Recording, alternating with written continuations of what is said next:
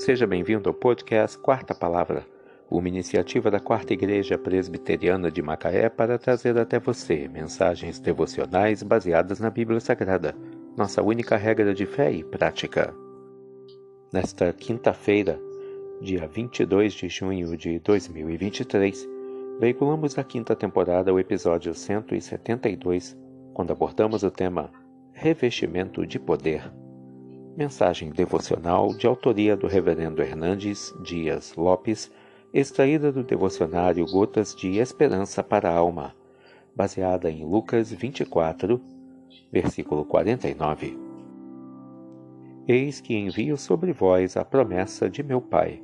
Permanecei, pois, na cidade, até que do alto sejais revestidos de poder.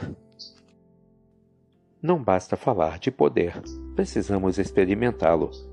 O cristianismo não é apenas uma investigação dos feitos poderosos de Deus na história, mas também, e sobretudo, um relacionamento íntimo com o Deus Todo-Poderoso que opera maravilhas. Não há cristianismo sem poder. O evangelho que abraçamos é o poder de Deus para a salvação de todo o que crê. O reino de Deus é poder no Espírito Santo. Jesus disse para os seus discípulos: Permanecei na cidade de Jerusalém, até que do alto sejais revestidos de poder. Jerusalém era o lugar do fracasso deles, e nesse mesmo palco eles deveriam ser restaurados. O lugar da queda deveria ser o lugar do recomeço. O revestimento de poder é fruto da obediência.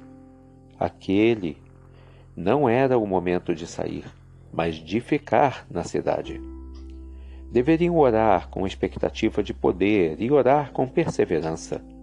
Não é orar por algum tempo e depois desanimar, mas orar até que os céus se abram. Orar até que as torrentes do céu desçam, até que a restauração chegue. Orar até que sejamos revestidos de poder. Não desista não desista jamais de experimentar um tempo novo em sua vida, de receber esse revestimento de poder. Eis que envio sobre vós a promessa de meu Pai. Permanecei, pois, na cidade, até que do alto sejais revestidos de poder.